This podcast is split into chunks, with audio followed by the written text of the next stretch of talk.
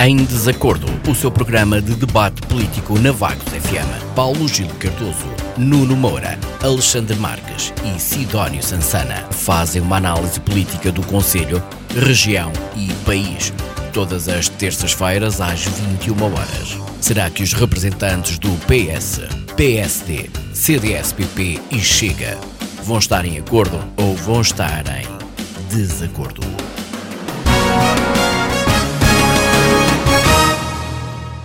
Olá, muito boa noite, bem-vindos a mais uma edição do Em Desacordo, como habitual, à terça-feira à noite aqui na sua rádio, a Vagos FM.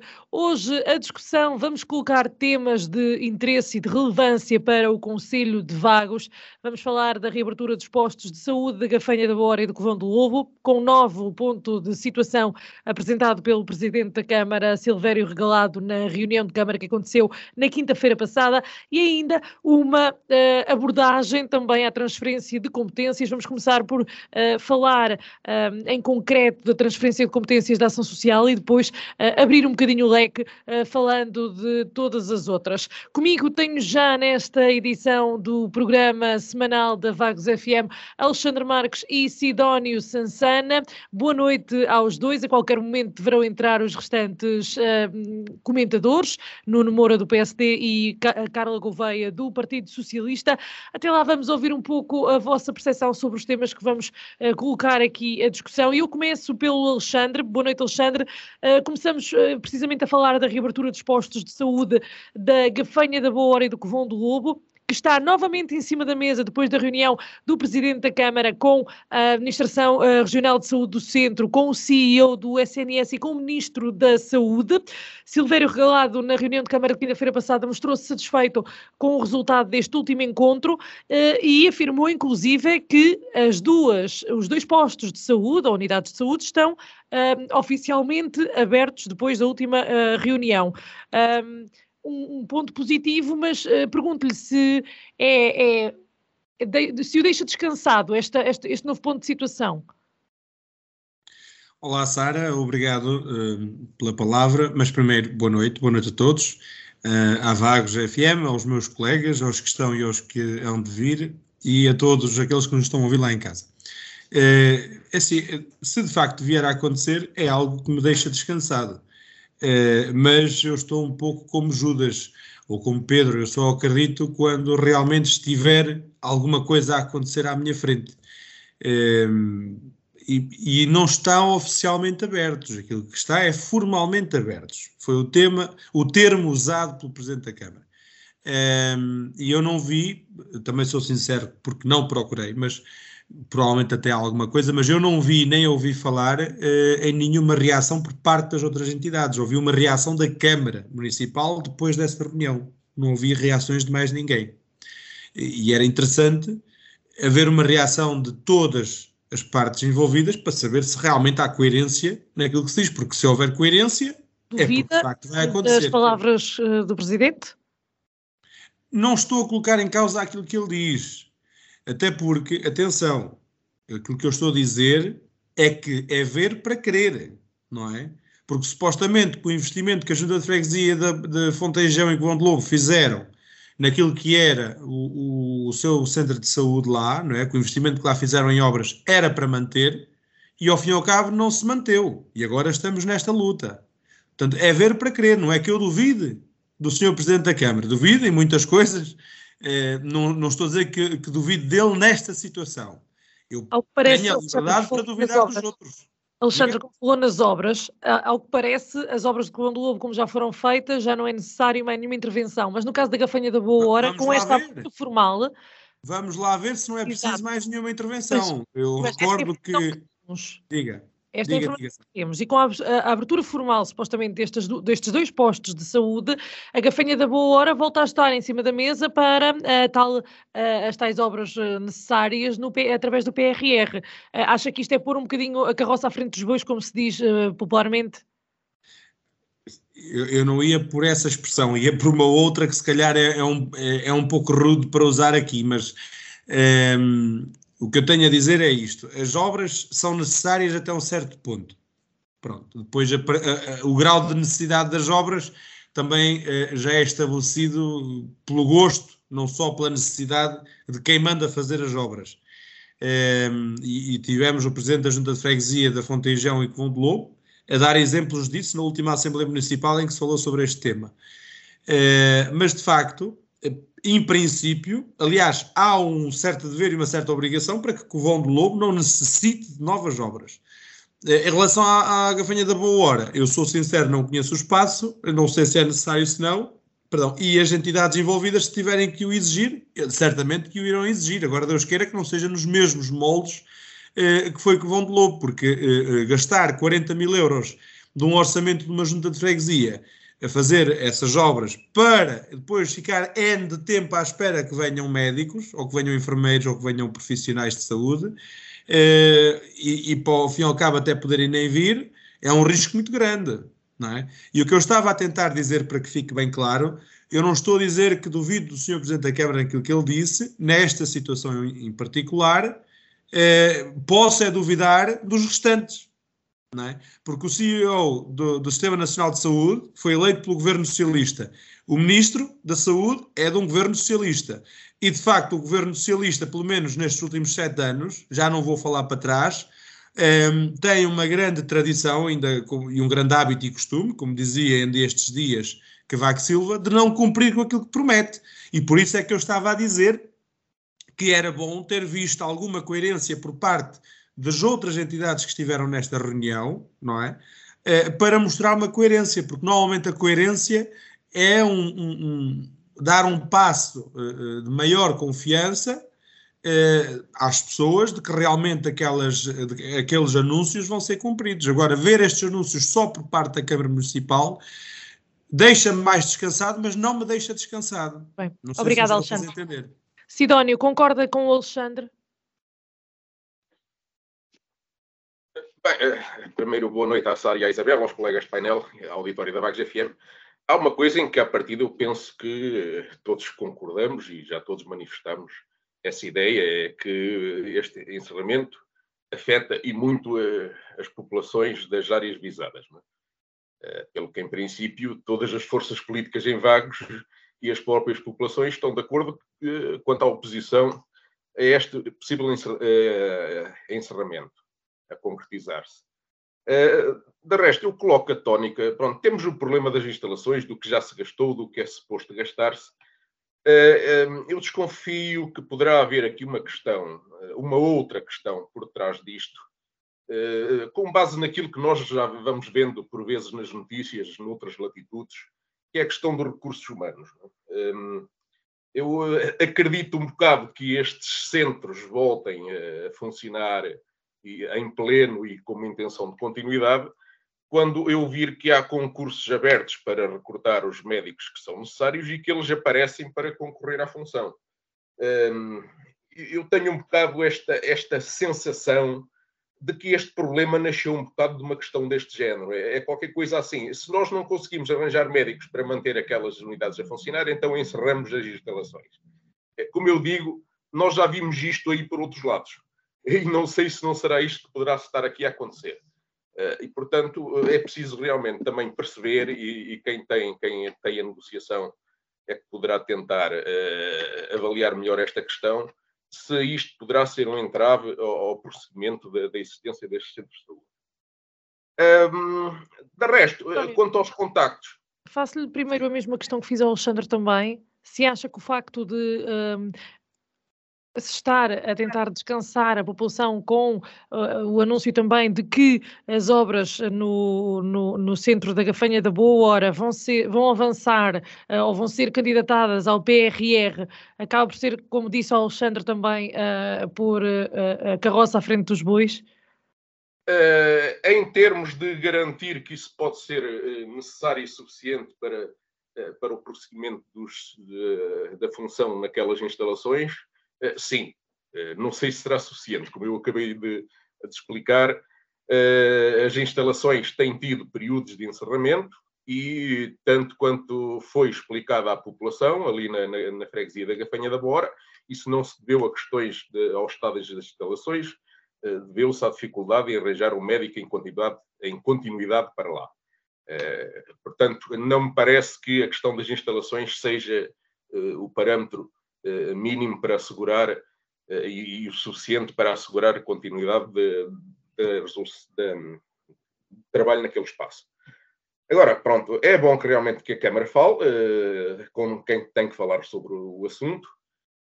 Um, temos aqui uma questão na, na, na, saúde, que em termos de negociação, uh, isto é um bocado sui generis, né? o Sr. Primeiro-Ministro arranjou aqui uma liderança bicéfala, não se percebe bem para quê, não, uh, não se sabe se é para ter mais gente em quem aligeirar as responsabilidades pelo mal que acontece no setor. Eh, mas estamos um bocado numa situação em que não se sabe com quem é que está de falar. Não é? temos, temos um CEO de um lado, temos a Direção-Geral de Saúde do outro, uh, o Presidente da Câmara, pronto, com gente, com o Ministro, com o CEO, com a Administração Regional de Saúde, uh, espero que ele não se tenha esquecido de falar com o Diretor-Geral de Saúde e que isso não seja também decisivo para a questão. Não é? Isto convém realmente falar com toda a gente. Uh, mas ficamos assim numa situação em que não se sabe o que é, quem é que decide o quê e quem é que, quem é que assume uh, a responsabilidade por aquilo continuar. Uh, não sei se nas informações que o Presidente da Câmara transmitiu para a população, uh, se ele diz quem é que vai tomar essa decisão. quando ele diz que há boas expectativas de que, de que estas unidades continuem em funcionamento, quem é que está a assumir essa decisão? porque o que eu vejo neste momento é muita gente uh, a intervir em assuntos da área da saúde e já não se sabe bem o, quem é que decide uh, o quê. Ao que parece, ao que parece a decisão está a cargo de uma equipa da direção executiva do SNS, em articulação com a ARS, que é a Administração Regional de Saúde do Centro, e com a SES do Baixo Voga, que agora ficaram de ter reuniões internas para esclarecer este assunto. Mas já vamos falar deste assunto. Para já eu queria ouvir a Carla, que entretanto se juntou a nós. Boa noite, Carla. Sobre a temática aqui da saúde, isto andamos num uh, vai, não vai. Uh, tivemos a primeira informação de que o ACES tinha ideias de encerrar a gafanha da boa hora, bem como o Govão Douro, que já está há muitos anos uh, encerrado. Entretanto, após reuniões, Silvério Regalado e o Presidente da Assembleia, Rui Santos, conseguiram aqui uma abertura formal, do ponto de vista formal, como corrigiu o Alexandre bem, da, das unidades da gafanha da boa hora e do Covão do Lobo. e a pergunta que eu fiz aos seus colegas, e é a mesma que eu lhe faço, é se uh, esta, este anúncio a deixa mais descansada sobre esta reabertura, ou se ainda há muito para fazer.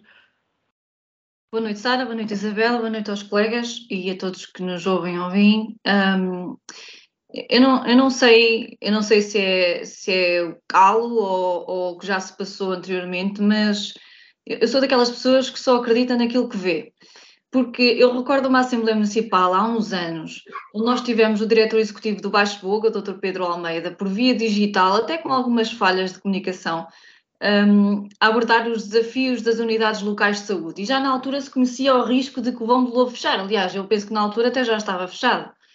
E, entretanto, houve ordem para se investir em obras de, de melhoramento, ao que parece, um investimento até uh, avultado naquilo que é um orçamento de uma junta de freguesia, isto falando do Covão do Lobo. Na última Assembleia Municipal houve aquela notícia de que era mesmo para fechar, tendo em conta que a Ponte Vagos passaria o ESF, a possível, o possível fecho da boa hora, e tal, isso falou um pouco de, de oca. Acima de tudo, eu acho que, não, que devemos ser realistas. A, a fuga de muitos profissionais de saúde e, e do SNS e a pouca atratividade deste setor na área pública é um grande e grave problema nacional. E é um problema que tem décadas. Nunca nenhum governo de nenhuma força política ou de nenhuma coligação teve a capacidade de reformar o SNS, do SNS e, e dar-lhe aquela estabilidade que é necessária, a força e a capacidade do atendimento e ser um bom setor para se trabalhar, porque por muito investimento que se faça e nós temos unidades de oncologia que são referência a nível europeu até internacional, a medicina interna, laboratorial, radiologia, imagiologia, especialidades médicas, mesmo na área da anatomia patológica, nós temos novos hospitais, temos uma linha de atendimento telefónico e online, já temos consulta ou por encaminhamento, ou seja, há muito investimento sim, mas no que se refere à qualidade de trabalho, na captação de médicos para as urgências e para as unidades locais de saúde, há ainda muita dificuldade nesta, nesta atratividade. Carla, e neste O governo não se devia preocupar inicialmente em conseguir médicos e conseguir garantir uh, os, os, os, cuidados de saúde primários e nos hospitais antes de avançar com obra, digamos assim. E falo tanto nos centros de saúde como nos hospitais, não é? Sim, sim, existe todo um trabalho alargado. Aliás, a área da saúde é aquela que, que leva mais dinheiro, tirando outras tipo de, de, discussão que podemos ter sobre o, o, gasto do dinheiro do contribuinte. Mas a área da saúde leva muito, muito, muito investimento e é muito investimento que não se vê, a não ser quem lá está dentro. Sucede que os problemas vão se acumulando, é uma área que sempre teve, uh, ao nível das urgências e lá está, das unidades locais de saúde, uh, eu tenho 32 anos, eu sempre me lembro das pessoas reclamarem que não têm uma consulta, que não têm um médico de família. Há milhares de, de portugueses sem médico de família, nós precisamos de uma consulta de urgência à uma da tarde no nosso centro de saúde, já não há consultas, porquê? Porque os médicos também não, não, é? não se desdobram em 20 e temos que ir para o hospital. Tudo isso falha e falha e falha muito. E nós há uns tempos falámos de algumas medidas que iriam ser uh, estudadas e adotadas para áreas específicas do país. E tudo isso leva muito tempo a fazer uh, efeito. E, e, tudo isso não sabemos se vai resultar ou não. Uh, portanto, não é só uma questão uh, de infraestruturas, como o Sidónio estava a dizer, apesar de uh, uma unidade de saúde, seja pública ou privada, tem que obedecer a regras de, de, de organização, de, de higienização, de, tem, tem regras, não é abrir uma porta e já está, mas depois também é, é preciso criar políticas públicas de atrair médicos e profissionais de saúde, e é isso que está a falhar. Vagos não é diferente de todo o resto do país Uh, há uma frase que o Presidente da Câmara disse nesta notícia que eu acho que é, é parca em informação, que diz que há abertura do município para contribuir para este processo, tanto a nível logístico como administrativo. E eu relembro que, que existe uma espécie de transferência de competências na área da saúde.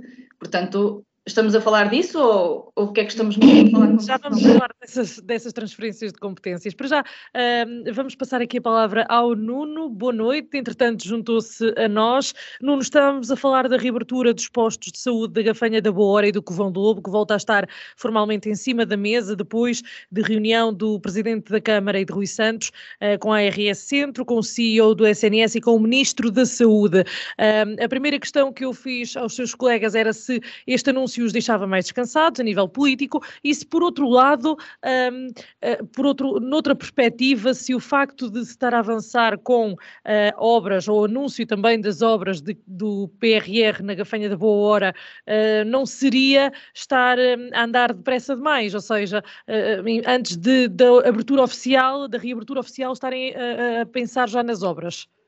Boa noite. Microfone, Nuno. Boa noite, Sara. Boa noite à Carla. Boa noite ao Alexandre Marques, ao Sidónio Sansano. Um cumprimento à Isabel. Um cumprimento especial ao auditório da Vagos FM. Pois, eh, de facto, houve sempre a preocupação por parte do Presidente da Câmara Municipal de acompanhar de perto este assunto e de promover todos os contactos que estivessem ao seu alcance, no sentido de evitar, obviamente, o encerramento destes uh, postos de saúde. E, portanto, em resposta à sua pergunta, obviamente que para já estamos ligeiramente mais descansados porque eh, na sequência dos contactos desenvolvidos foi agendada então esta reunião entre o. Presidente da Câmara Municipal, o CEO do Serviço Nacional de Saúde, Fernando Araújo, e com o Ministro da Saúde, Manuel Pizarro, e dessa reunião, tanto quanto é do meu conhecimento, resultou o empenhamento de todos por forma a evitar o encerramento daquelas unidades de saúde muito importantes para os vaguenses, sobretudo daqueles que se encontram mais afastados da vila.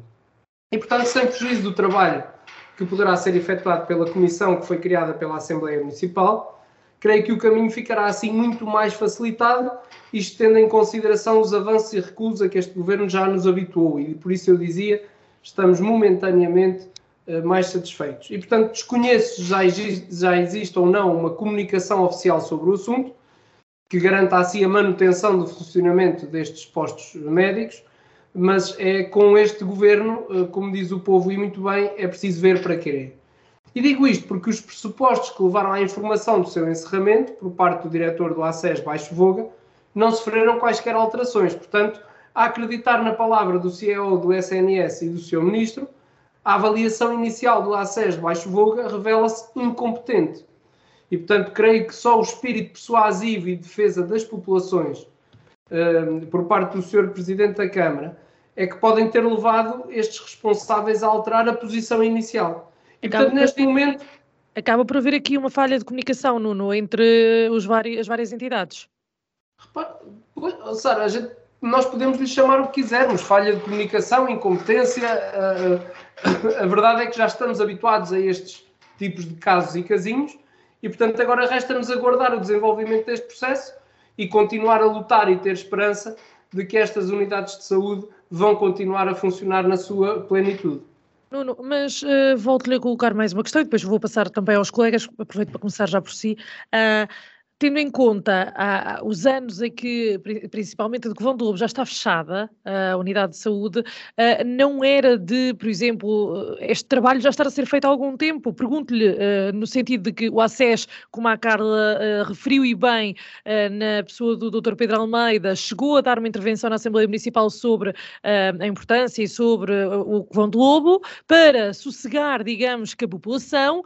no entanto, durante este tempo todo nada foi feito, não era era de já ter havido uma intervenção junto da Administração Regional de Saúde, junto do Ministério da Saúde, até porque na última, no último contacto que a Vagos FM teve com o Ministro da Saúde, já uh, o atual, aquilo que nos foi dito foi que é tudo, tudo o que está a acontecer noutros municípios do país é tudo fruto de contacto entre a autarquia e o próprio Ministério, portanto, uh, sem aqui diálogos uh, tra travessos, digamos assim.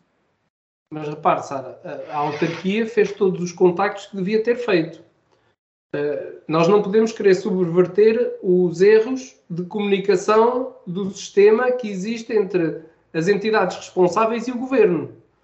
Porque repara, a entidade responsável nesta matéria e que representa o governo a nível local é o ACES Baixo Voga. E todos os contactos e todas as demarches foram sempre tidas com o ACES Baixo Voga. Diferente é marcar uma audiência com o seu ministro. Como nós sabemos, nem sempre é fácil e só em casos excepcionais e em que uh, uh, é elevada alguma gravidade do assunto é que as coisas acontecem. E, portanto, eu acho que seria até imprudente a Câmara Municipal ultrapassar aquilo que são as delegações do ACES Baixo Volga. Agora, não resultando, pois aí teremos que ir aos patamares superiores. Portanto, parece-me a mim que o processo, do ponto de vista da defesa e da intransigência, para que se, para que se eh, mantivessem abertos os postos de saúde, tudo foi feito não só por parte da autarquia, como também dos respectivos presidentes de junta e das respectivas juntas de freguesia. Tudo o que havia a ser feito foi feito. Uh, depois, uh, estando as pessoas com uma expectativa, que aliás foi a expectativa que nos foi dada na Assembleia Municipal pelo responsável do acesso Baixo Voga, não se uh, reverter na realidade, aí sim houve a necessidade de procurar patamares superiores para tentar resolver uma situação que, do nosso ponto de vista, estava mal resolvida a nível da, da entidade responsável, da entidade local responsável. Muito obrigado, Nuno. Carla, concorda? Neste, neste, neste assunto de, uh, durante este tempo todo, o, o processo ter alongado tanto? Um, sim, uh, aliás, eu até abanei um bocadinho a cabeça porque isso já foi uns anos e, e, e que o Lobo já estava fechado. Eu não sei, isso já é trabalho que não, que não passa cá para fora, é, é trabalho municipal, é de reuniões com a SES e tudo, que não passa cá para fora, se calhar porque não, não deve passar, existe informação que também não pode ser pública, mas há um trabalho a ser feito também ao nível do município. E, e, e eu estou a ser, um, se calhar, um bocadinho mais prática. Centro de Saúde Vagos pode vir a ganhar uh, mais um ou dois médicos que podem colmatar esta, esta, esta falta de atendimento de, de cuidados médicos uh, de proximidade na Gafanha da Boa Hora. Vamos colocar este exemplo. Como é que as pessoas se vão deslocar? Uh, os municípios, o município em particular, poderia, um, poderiam, poderiam existir outros serviços públicos de oferta à população, porque nós temos uma população também envelhecida, também com dificuldades de, de, ir tratar dos seus assuntos à vila, ir às finanças, ir aos bancos, ir aos correios, por aí fora. Um, e sempre houve essa dificuldade. E quando estamos a falar de cuidados de médicos, pior ainda, não é? As pessoas têm que ser uh, socorridas e, e, e, dependem de outras, uh, de outras pessoas para, para se deslocar. Portanto, o, o, município poderia, e parece que está disponível para isso, uh, de adotar outro tipo de medidas que, que ajudem nesta falta de, de, cuidados de proximidade. Se as pessoas da Gafanha Boa Hora se têm de deslocar a vagos para, para, para, vir ao médico, poderia haver um, transportes públicos, não é? Não há, as pessoas não, não têm como se deslocar.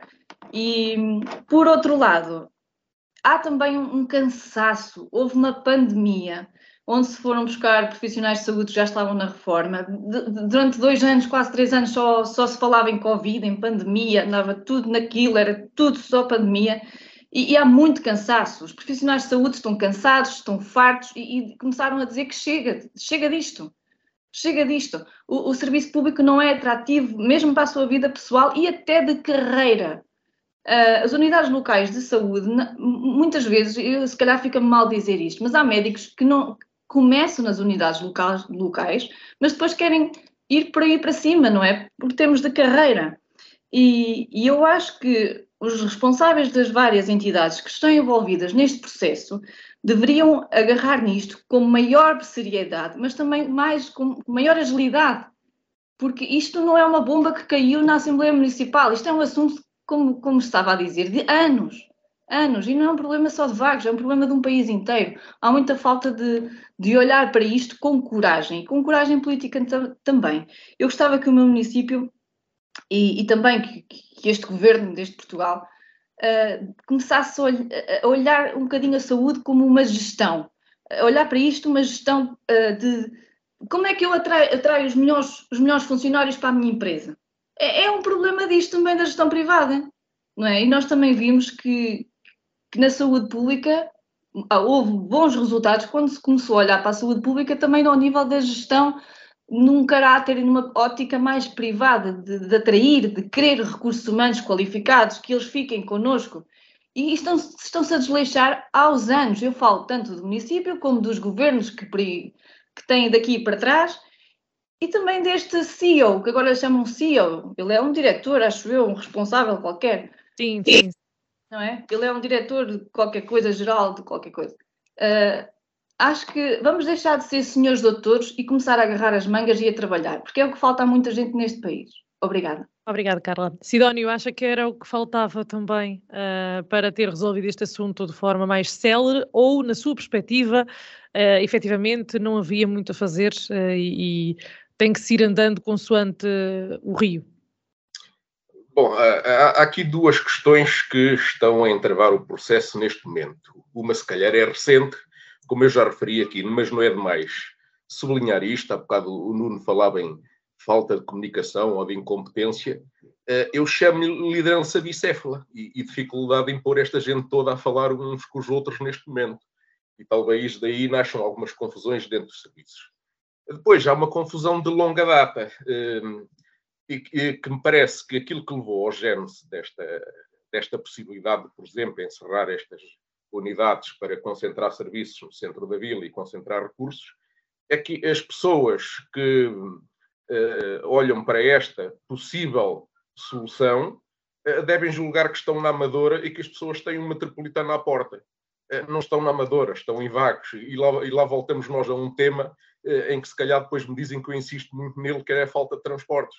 Estas populações envelhecidas e carenciadas e por afora não têm transportes. E temos na Gafanha da Boa Hora uma escola uh, onde que tem muitos estudantes de fora que na prática residem ali e que têm que ser atendidos também no, no posto de saúde e que não têm transporte para ir a Vagos eles propriamente eles queixam-se mais do facto de não terem transporte para sair dali ao fim de semana para ir passear. Mas também é um problema eles não terem transporte para ir a Vagos. E, portanto, esta é a questão de fundo que, se calhar, as pessoas que uh, equacionaram esta questão, que se calhar não percebem o que é viver em Vagos e o que é esta, esta uh, situação presente que nós temos em relação aos transportes. E, as duas coisas uh, sem os transportes, esta solução que querem eh, desenhar não é possível. Ponto final. Muito obrigado. Muito obrigado, Sidónio. Alexandre, para fechar esta ronda, concorda com os seus colegas? Diverge em algum ponto específico? É assim, eu não diverjo em nenhum ponto específico parceiro, não é como se costuma dizer, mas, uh, mas e concordo com algumas coisas, especialmente com esta última intervenção sobre os transportes uh, às vezes uh, fico um bocado perdido sem perceber se a Sara, uh, se a Sara não, peço desculpa, se a Carla é do PS, é de um partido da oposição, mas é bom que a gente se, se, se posicione assim, é? sem amarras e sem dever nada a ninguém, sem ser mesmo aos nossos princípios. E, portanto, para isso tem que parabenizá-la. Um, para esclarecer só que um CEO, sim, de facto, é, é um, é um chefe, aliás, é o maior chefe. Uh, em inglês significa, isto para esclarecer uma, uma parte da intervenção da Carla, uh, Chief, uh, Chief Executive Officer, ou seja, é o responsável máximo em, em termos de executivo, e portanto, realmente é como o Nuno diz: se, se com o responsável máximo e com o próprio Ministro da Saúde isto não ficar resolvido, terá que se resolver por, por outro lado. É, nós no CDS estamos realmente muito preocupados com esta situação, é preciso dar uma resposta às pessoas, é preciso compreender a parte dos profissionais, porque é, é, estas unidades de saúde, eu comparo isto um bocado a, a, a, posição dos médicos com a posição dos professores, é a mesma coisa que eu ser um professor de Aveiro e ter que dar aulas para o Alentejo, eh, e, aqui na parte da carreira médica é um, é um bocado semelhante em alguns, em alguns aspectos. Eh, e, e, verdade seja dita que para eh, médicos, como início, como início de carreira, durante algum pouco, algumas pouco tempo, pode ser uma opção, mas a longo prazo, nem para quem está em início de carreira, nem para quem está em fim de carreira, estas unidades de saúde não são realmente muito atrativas. Eh, e, e, parte daqui, e parte do governo, e parte do próprio CEO de, de, do Sistema Nacional de Saúde, tornar precisamente estas unidades de saúde mais atrativas, especialmente para jovens médicos, porque de facto o nosso país é um país cada vez mais envelhecido, e contra factos não há argumentos, um, ehm, e, e, e torna-se cada vez mais importante tal como a descentralização das competências da governação central e local, descentralizar também os serviços para que as pessoas não se vejam obrigadas a morar nos grandes centros urbanos. Muito obrigado. Muito obrigado. Pergunto ao Nuno se quer acrescentar alguma coisa neste tema, tendo em conta que eu lhe fiz logo as duas rondas seguidas, ou se podemos avançar para o próximo. Nuno? Há, aqui, há, aqui, uma questão só que tem que ver, que eu não percebi muito bem, uh, depois da minha intervenção, quando a Carla dizia que achava que, que, o município podia fazer um bocadinho mais e depois, eh, eu não sei se eu que não estive muito atento, mas falou nas dificuldades dos profissionais de saúde. Ora bem, o que eu gostava de dizer é que, na minha perspectiva, nessa vertente, o município nada mais pode fazer. Quer dizer, quem pode fazer é o governo e dar condições aos profissionais de saúde para que, para que uh, eles queiram estar nestes postos de saúde e queiram trabalhar na sua área. Portanto, não é ao município que cabe uh, mais uma vez substituir-se ao governo neste, neste, tipo de, neste tipo de matérias. Uh, aquilo que eu acho é que há a necessidade deste governo trabalhar de uma forma concentrada, trabalhar de uma forma organizada, para que não aconteçam casos como os da TAP e do ministro Pedro Nuno Santos, e para que não aconteçam casos como este, onde o órgão de decisão local está completamente desfasado daquilo que é a realidade, quando não devia ser assim. Daí uh, nós dizermos que a descentralização é sempre positiva, porque as pessoas estão mais próximas e, portanto, têm um melhor conhecimento da realidade. Neste caso, parece que é, é, essa realidade não se aplicou. Muito bem, muito obrigado, Nuno. Uh, estamos então em condições de avançar, agora que os tempos estão mais ou menos igualados, uh, vamos avançar para o segundo tema, enquanto a Isabel faz ali as suas contas. Agora vamos falar uh, da transferência de competências, da descentralização, como é uh, conhecido. O município de Vagos aprovou uh, na quinta-feira passada, em reunião de Câmara, o Regulamento Interno do Serviço de Atendimento e Acompanhamento Social, o SAS, que vai permitir aos funcionários um, administrar ou gerir esta área da ação social a partir de dia 3 de abril. Uh, Silvério Regalado não duvida que a Câmara esteja preparada para receber um, esta competência no entanto, uh, já desconfia que um, ehm, este, este, esta área terá um encargo financeiro muito superior ou, ou, algo superior àquilo que é, é, o pacote que o, que o governo transfere para o município. Uh, eu recordo que o pacote financeiro da ação social foi ajustado em mais cerca na ordem dos 90 mil euros, uh, assim sendo já é um valor superior ao que estava inicialmente previsto, ainda assim pode vir a não ser suficiente, tendo em conta que, por exemplo, no caso da educação, em 2021 e 2022, o montante um, de derrapagem que há entre o pacote que o governo transfere financeiro para o município e aquilo que o município gastou, na ordem de, dos 1,5 milhões de euros. Portanto, Sidónio, é ainda um valor significativo estas uh, derrapagens financeiras, digamos assim, entre as contas que o governo faz e aquilo que os municípios gastam. Uh, sim, e isto, isto começa a ser um, um padrão, não é? Realmente a, a, primeira coisa aqui a anotar é que realmente todos ouvimos o Presidente da Câmara a referir na Assembleia Municipal e não só que está tudo pronto para efetivar esta transferência de competências. Uh, e depois seria de esperar que nestas circunstâncias e com este discurso que essa transferência se fizesse com tudo acordado em termos de verbas e que depois fosse só uma questão de contabilizar os, os ganhos financeiros e de eficiência que, que daí decorrem. Mas o que é facto é que depois, logo a seguir, começamos com este bate-boca sobre uh, o, o, dinheiro que afinal não chega e que deveria vir mais do Estado Central para, uh, para assegurar as funções que afinal até já nem são aquelas que estavam contratualizadas, mas que entretanto apareceu mais qualquer coisa. Portanto, depois este discurso aparece sempre. Um, ehm, e, realmente uh, está na altura, neste momento, de, em que estas transferências de competências, no essencial, pelo menos nestas áreas sociais, começam a estar efetivadas entre o Estado Central e os municípios, e está na altura de começar a, a fazer contas e a averiguar o que é que se passa e averiguar de ambos os lados. Eh, do lado do Estado Central, é preciso perceber se estas funções deixaram de lá estar, o que é que está a acontecer àquele pessoal que estava a desempenhar essas funções, eh, às respectivas chefias e às respectivas direções, se elas continuam, no fundo, na folha de pagamentos do Estado Central ou não. E do lado das, das autarquias que assumem essas eh, funções, tentar perceber porque é que o dinheiro não gasta. Ou não chega, perdão, porque é que o dinheiro não é suficiente.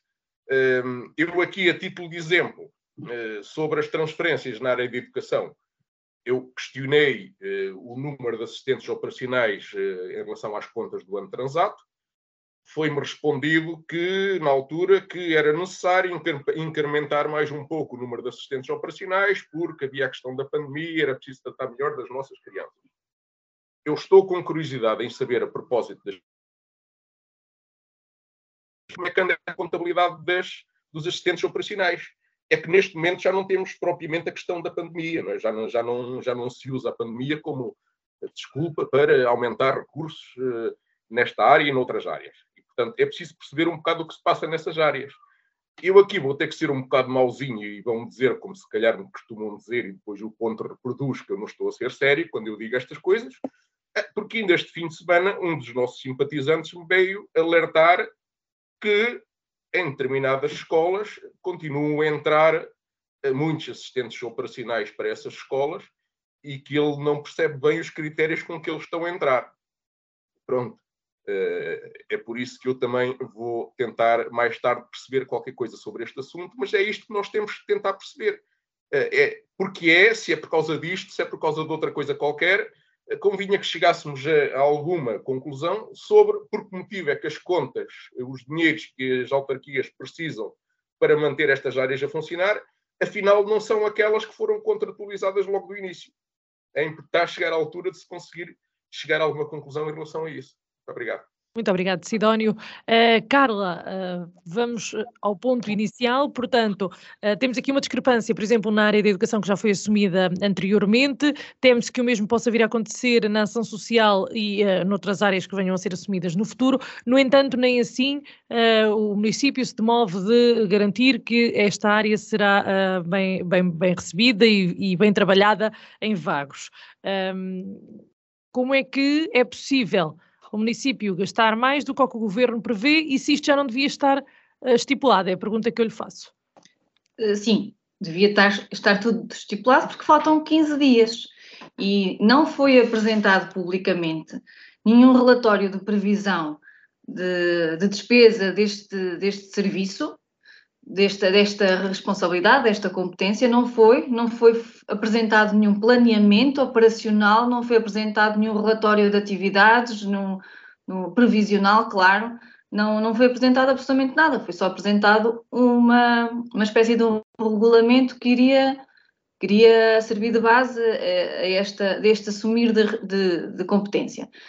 É assim, parece que tudo o que é entidade pública há sempre uma derrapagem nas contas entre quem dá o dinheiro e quem o recebe, ou há uma falta de planeamento a priori há uma falta de planeamento e de gestão a posteriori. E depois a culpa é sempre do outro, nunca, nunca é nossa. É uma falta de humildade profissional que, que chega a tirar os olhos. E há, se há um encargo financeiro superior do lado de cá, então porquê? Qual é a gestão que se fez? Qual é o planeamento que se fez?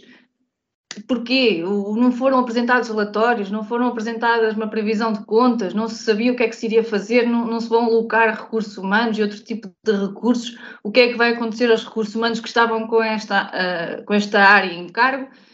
Devem ser colocados noutro tipo de serviço.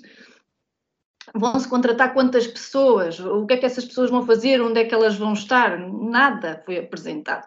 Portanto, eu, eu fico um tanto ou quanto uh, irritada e irritada é o, é o certo, de, de lançarem notícias assim a, a, não são vocês, é o município que lança assim notícias a vulso, às pinguinhas, como se fosse uma grande coisa.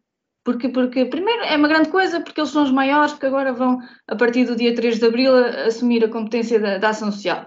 E depois é uma grande coisa, porque o PSD é o maior e o governo do PS é que é, é, que é o, o irresponsável porque manda pouco dinheiro e porque nós precisamos de mais. Nós precisamos sempre de mais. Olha, eu preciso sempre de mais. Eu também acho que o meu salário é pouquinho. Uh, toda a gente acha, não é? Mas, mas é aquilo que o patrão nos dá, é aquilo que há.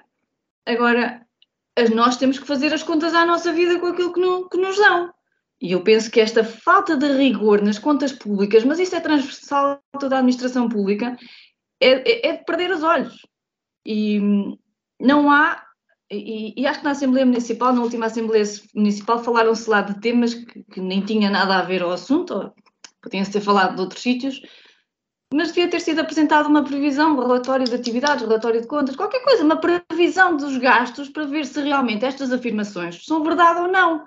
Porque a mim, pelo que eu tenho em mãos, e eu só pelo que eu tenho em mãos para, para pensar, para refletir, para debater, é só propaganda partidária porque o governo do PS não nos dá mais dinheiro e nós precisamos de mais dinheiro porque eles nunca foram responsáveis nesta, nesta situação da transferência de competências. Isto é só.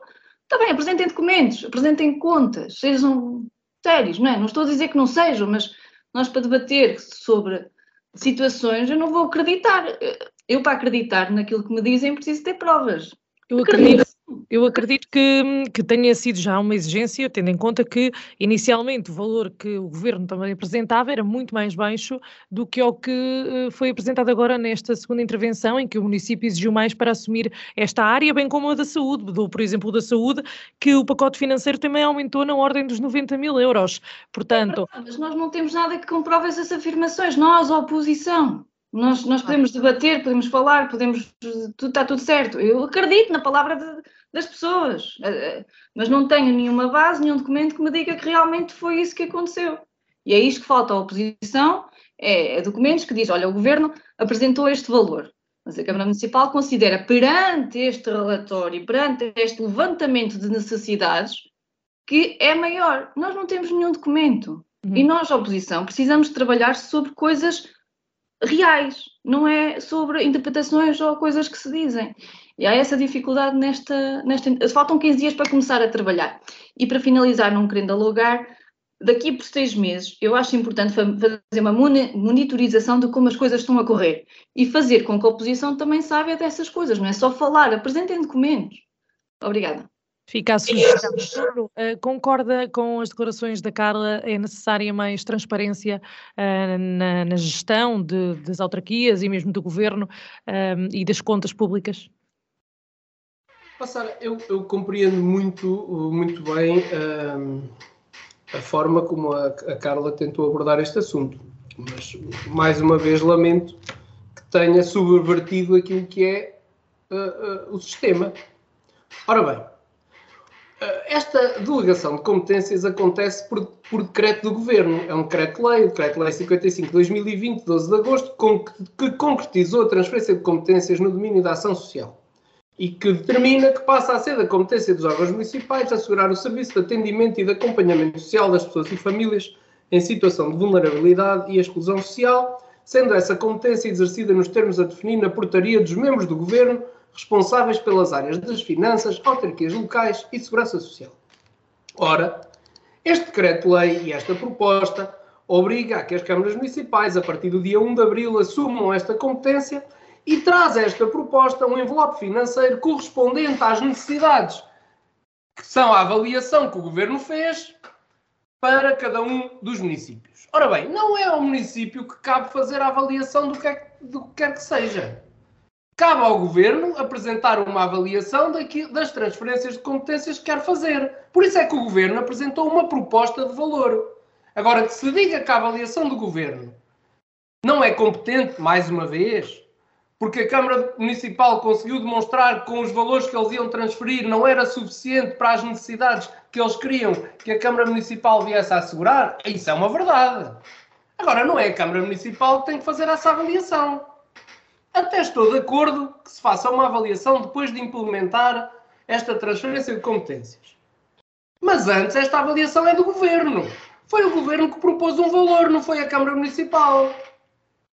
E se nós, e se nós seguíssemos a ideia do Partido Socialista, já tínhamos aceito esta transferência de competências mais lá atrás. E no mínimo já tínhamos perdido 90 mil euros. Se calhar ainda vamos perder mais, como diz bem o Sr. Presidente da Câmara. E, portanto, não se pode subverter aquilo que é o sistema. Não é a Câmara Municipal que tem que fazer avaliação nenhuma. Quem tem que fazer a avaliação é quem tratou do decreto-lei.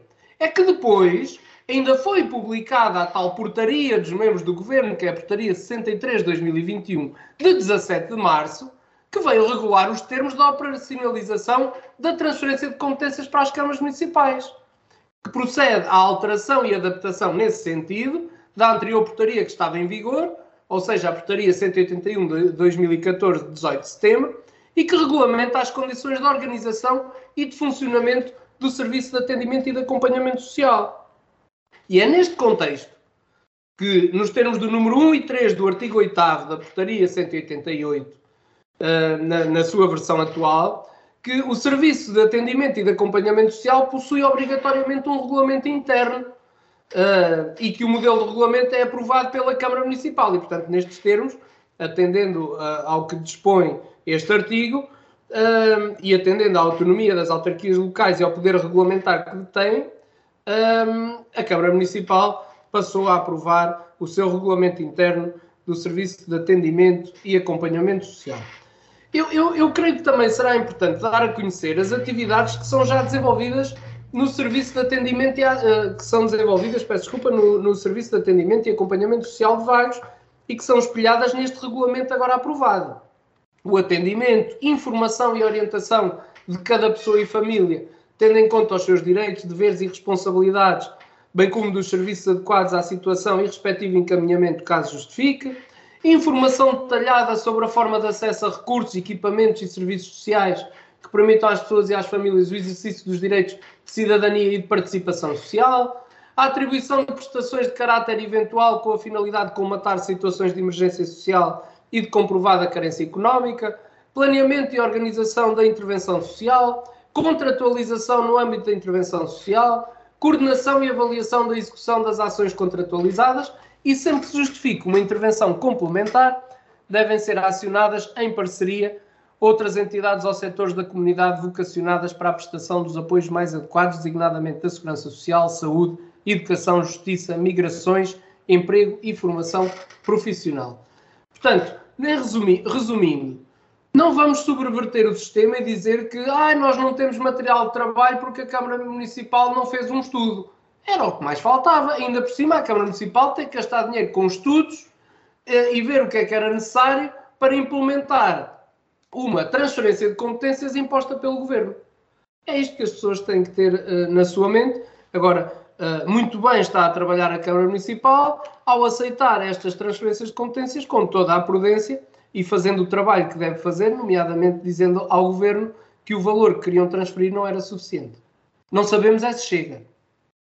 Efetivamente, isso já tem acontecido, como eu disse há pouco, noutras áreas, e há a perspectiva de um fundo que servirá para comatar esse extra, mas que até hoje não foi resgatado, portanto, uh, as dívidas aos municípios continuam um, por, por ser eh, pagas. Alexandre, esta questão da ação social eh, e dos pagamentos e de, de, dos pacotes financeiros, uh, muito tem falado ao longo deste, desta, desta transferência, desta descentralização de competências do governo para os municípios, um, e, e, aqui se calhar eu perguntava-lhe, tendo em conta as declarações da Carla e do Nuno, se uh, concorda que efetivamente deveria ter sido feito um relatório, mas não pelo município, mas sim pelo governo, para saberem efetivamente quanto é que precisava para cada município. Bem, primeiro que tudo, deixem-me esclarecer a posição do CDS. A posição do CDS é simples e, e curta e eficaz. Uh, se houver mais dinheiro, tudo bem. Se o dinheiro se mantiver ou se for menos ainda, tudo mal. Portanto, uh, esta transferência de competências é como as outras e bem deficitária, vem com um excesso em termos de carga de trabalho eh, e vem com um defeito enorme em termos de, de pacote financeiro. Portanto, é isto que se resume em todas as transferências de competências, seja para esta Câmara Municipal, seja para outra qualquer, até para as câmaras municipais do próprio partido que apoia o governo, do Partido Socialista. Em relação à, intervenção da Carla, hum, eu só tenho a dizer que é, é triste ter que exigir tanto uh, a um município do PSD e, e, se exigir tão pouco a um governo do Partido Socialista, quando, quando era ao contrário, eh, se exigia tanto a um governo do PSD e do CDS e se, e se exigia tão pouco a, um, a, uma Câmara Municipal do PS, nomeadamente quando Medina, o próprio Ministro das Finanças atualmente, era Presidente de Câmara. Eh, e a oposição fazia-o. É? A oposição em Lisboa fazia-o, exigia tanto à Câmara como ao Governo. Ok? Eh, e, portanto, nós temos que ter aqui uma posição é bem, nós temos que entender que a Câmara Municipal tem que cumprir com as suas obrigações e com os seus deveres. Muitas vezes tem coisas que devia de fazer e que não faz, simplesmente porque não é obrigação. Ou faz aquilo que pode ser moralmente condenável, eh, mas faz e defende-se eh, na legalidade da coisa. Eh, e o governo ainda é pior. O governo só se defende na legalidade da coisa e normalmente é quase tudo moralmente reprovável. Mas seja este, seja outro qualquer, mas especialmente este e especialmente nos últimos dois anos, tem sido escandaloso. Escandaloso. Não é? Em relação àquilo que o Nuno disse, eh, em termos de andar a pagar estudos por causa deste tipo de situações que são encomendadas ou, ou, ou mandatadas pelo governo, já não era a primeira vez que a Câmara de Vagos gastava dinheiro em estudos para depois não darem nada. Portanto, eh, não vejo eh, que se perdesse por causa disso, porque temos que aceitar mais cedo ou mais tarde esta transferência de competências, faz parte da própria descentralização de competências, é, todo o processo, portanto, temos que aceitar, mais cedo ou mais tarde, e portanto, se calhar até faz sentido fazê-lo, é, não faz sentido que seja a autarquia a ter que ter a iniciativa e a ter que pagar tudo, é, ok, mas realmente este mundo não é justo, se fosse justo, se calhar o PS não estava no governo, mas, mas fazê-lo não se perde tudo por causa de o fazer. É, portanto, eu não concordo, não consigo concordar nem com a Sara nem com o Nuno. Nem a 100%, nem discordar a 100%. Portanto, todo, os dois têm um quê de razão naquilo que estão a dizer. É, mas é o que eu estou, é, é, o que estou a tentar explicar. É, é, tanto tem um quê de razão como não tem, não? É, é? o processo da descentralização foi todo ele muito mal gerido desde o início. E, portanto, é, é por isso que a nossa posição CDS é simples todas, uh, uh, toda, todas as transferências de competências que foram, uh, que foram sendo tratadas ao longo dos tempos, desde que começou este processo da descentralização, têm sido assim. É, é, são cargas de trabalho enormes para pacotes financeiros muito fracos. Muito bem. E é nisto que se resume a descentralização de competências.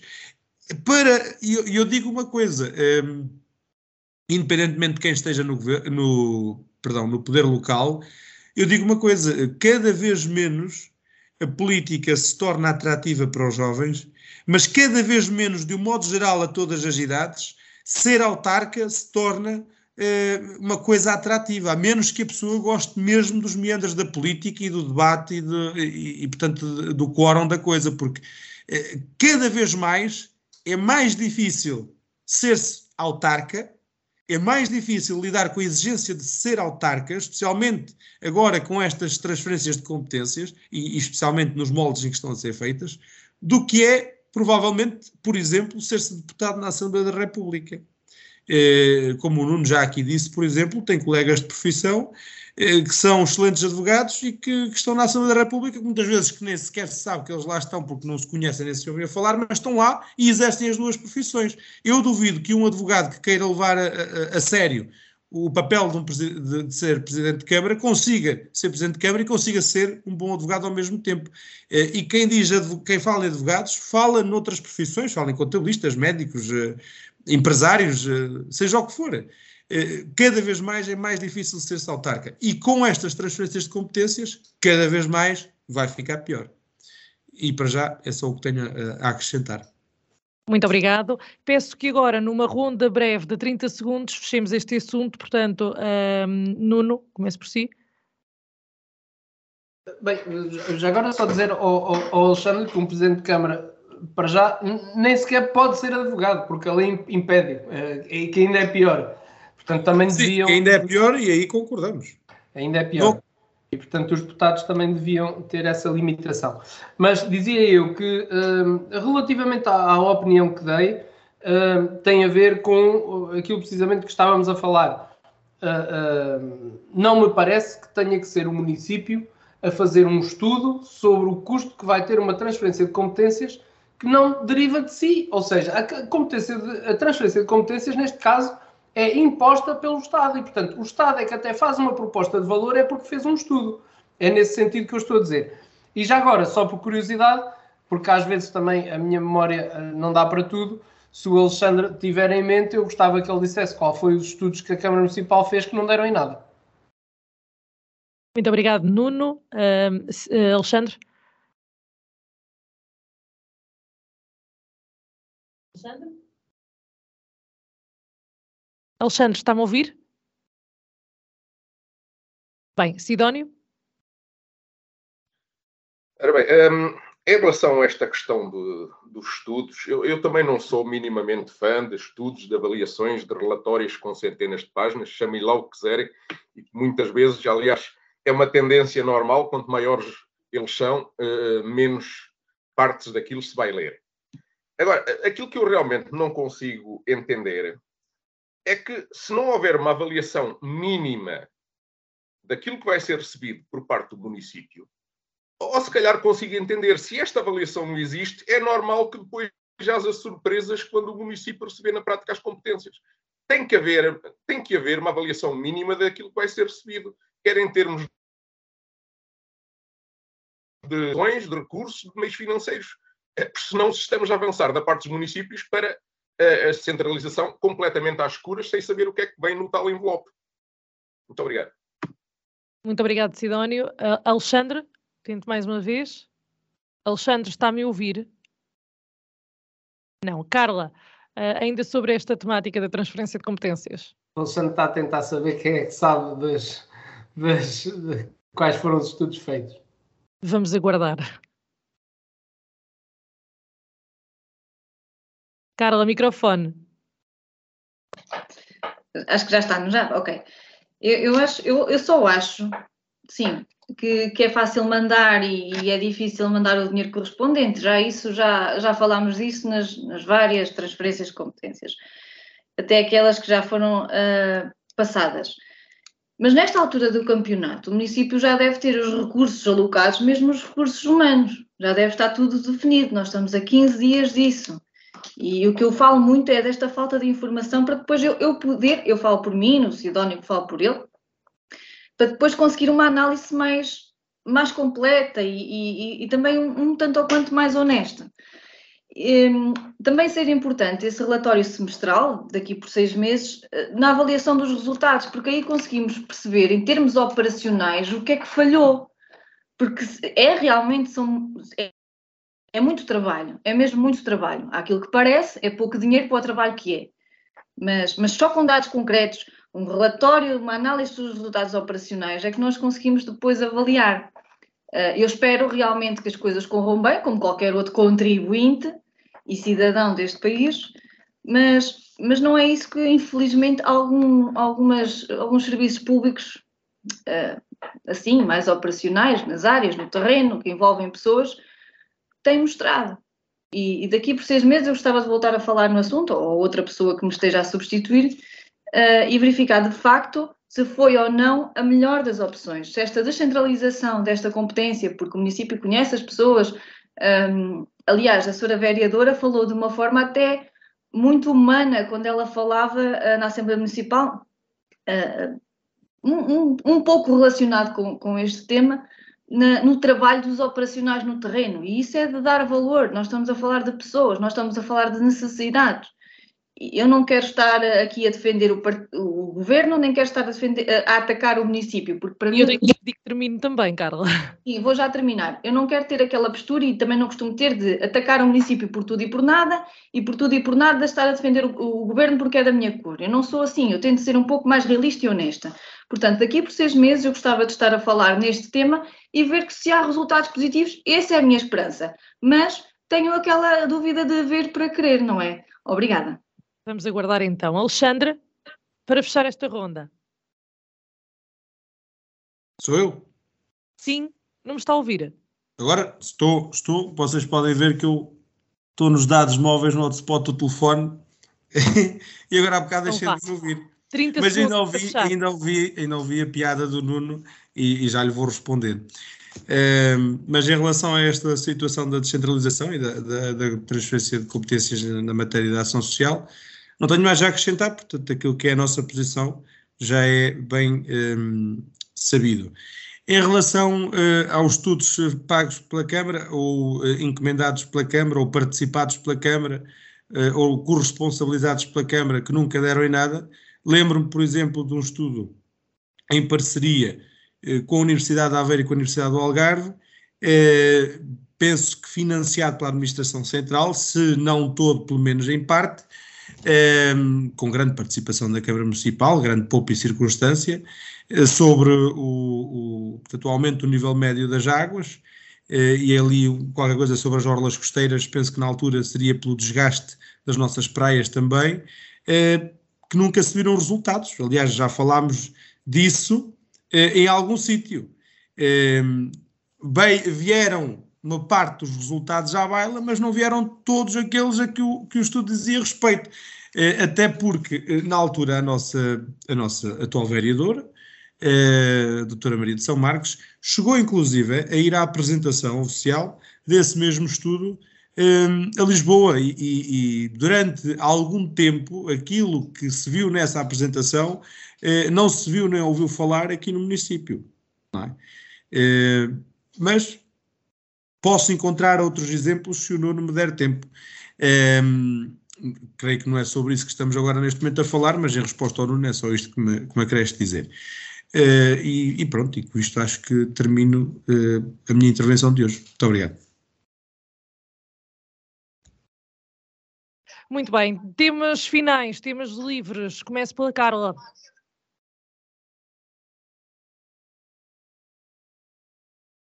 Ok, estava só aqui um pouquinho bloqueada. Estão a ouvir, não estão? Então, o tema livre para hoje é.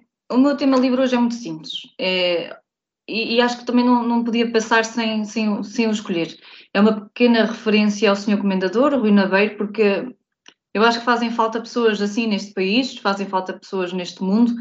Uh, ele podia ter sido só um empresário de sucesso, o empreendedor que soube fazer as coisas bem e colocar a marca Delta e a imagem de Portugal no mercado internacional de uma forma bastante privilegiada e bem, e bem vista, ele não se limitou a ser, lá está, um grande empresário. Ele quis ser um bom patrão, conhecia os seus funcionários, que se preocupava com eles, quis fazer boas coisas pela sua terra querida, quis fazer pelo país e fez.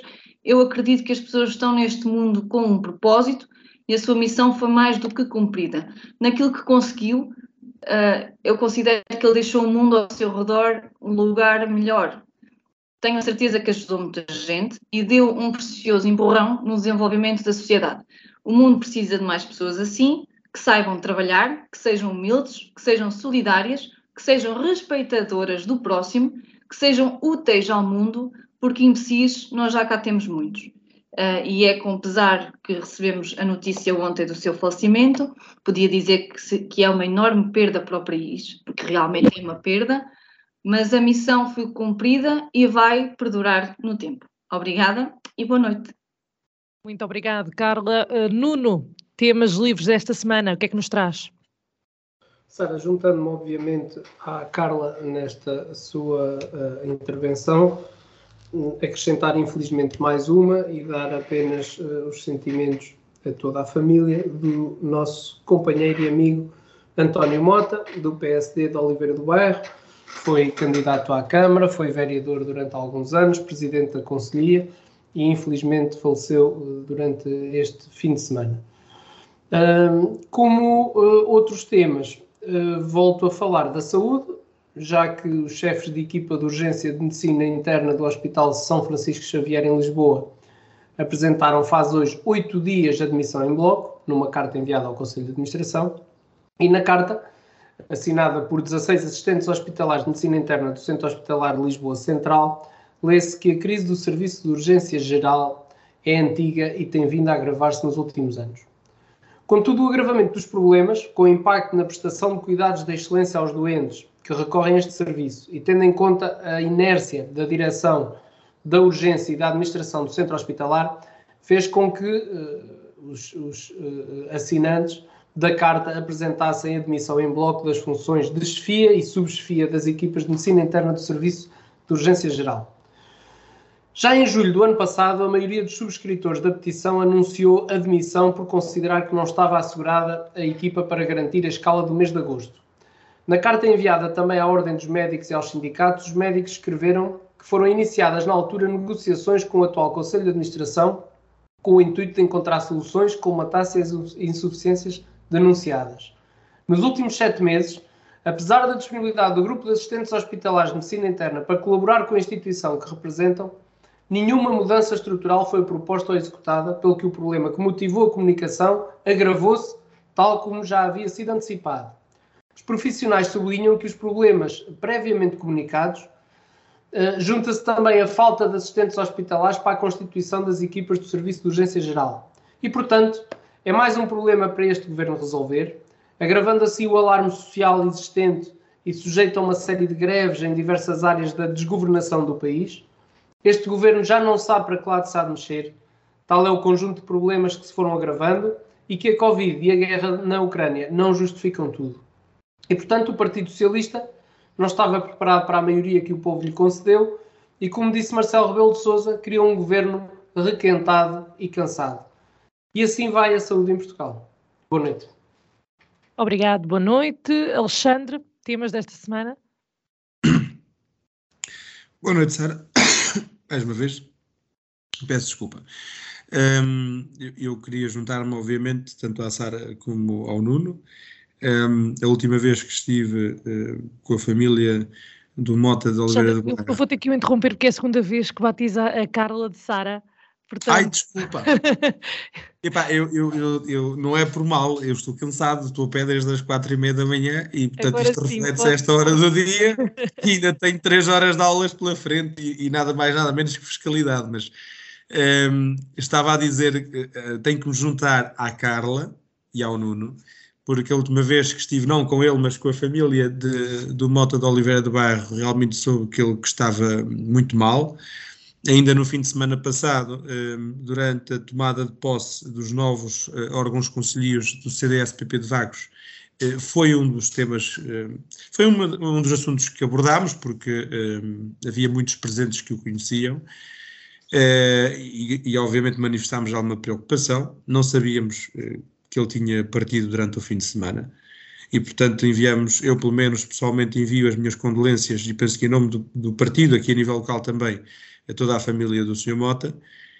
E, obviamente, que juntar-me um, à pequena e singela homenagem da Carla, ao comendador Rui Naveiro, estive com ele pouco antes da pandemia atingir o nosso país, eh, no momento da descontração, em, em Campo Maior, na fábrica da Delta, a provar um café. Ele provava enquanto nós eh, provávamos aquilo que nos davam, não é, na visita, ele estava a conversar connosco e a provar, eh, portanto, o lote de café que ele todos os dias fazia uma prova e todos os dias tinha um lote só para ele provar.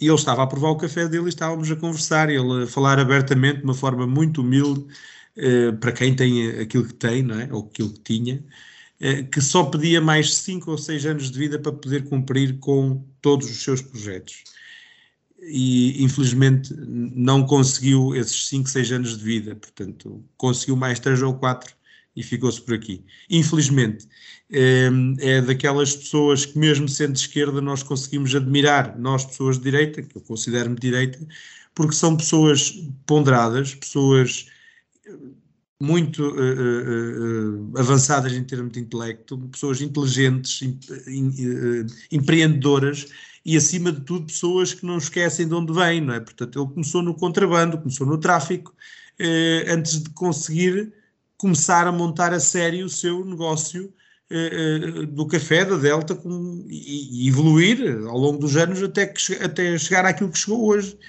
Eh, uma pessoa que nunca se esqueceu da terra. Não, eh, para terminar, e, e dos seus. E, portanto, é uma pessoa louvável. E se calhar, se tivéssemos pessoas com a qualidade de Rui Nabeiro a gerir o nosso país, nós estaríamos muito melhor. Para terminar, Sari, porque tem mesmo que ser, e, e num tom hum, de brincadeira, mas a falar a sério, uh, agradecer o convite a quem me deixou a, a ficha de, de, inscrição para o PSD na minha caixa de correio, uh, mas não obrigado. Uh, e pedir a essa pessoa que tenha cuidado, porque deixou-me essa ficha preenchida com os meus dados eh, pessoais, todos eles. Eh, e, e, com isso não se brinca. E, portanto, em tom de brincadeira, mas a falar a sério, agradecer o convite, mas não obrigado, ehm, e, e, que, por favor, não ande a divulgar as minhas informações pessoais, porque senão vamos ter problemas. Ehm, e já agora, se, se, aparecer algum chico esperto que me queira mandar uma ficha do Chega ou do PS, eu recuso também. Uh, sou fiel aos meus princípios e só aos meus princípios, mas uh, tenho um partido e, portanto, uh, não preciso de ir para mais nenhum. Este já me dá dor de cabeça que chegue e, portanto, acho que estou bastante bem. Muito obrigado, uma boa semana a todos e felicidades e saúde. Muito obrigado. Muito obrigado, Alexandre. Sidónio, para fechar estes temas livres.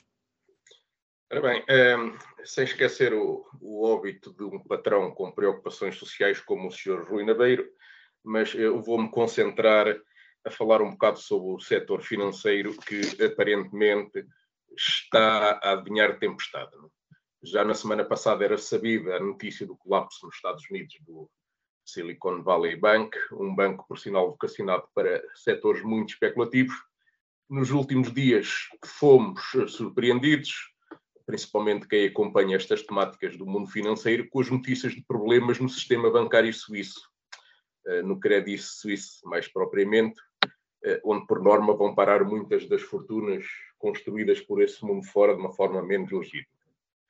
Eh, a Suíça está fora da União Europeia, a ajuda só poderia vir mesmo de Suíça, veio na forma de um apoio maciço do Banco Central Suíço e o próprio presidente suíço anunciou uma solução caseira que preserva a opacidade do sistema bancário do país ao anunciar a compra uh, do Crédito Suíço pelo, pelo BS, o outro banco, o outro grande banco suíço, quando os americanos da BlackRock já uh, afiavam os dentes.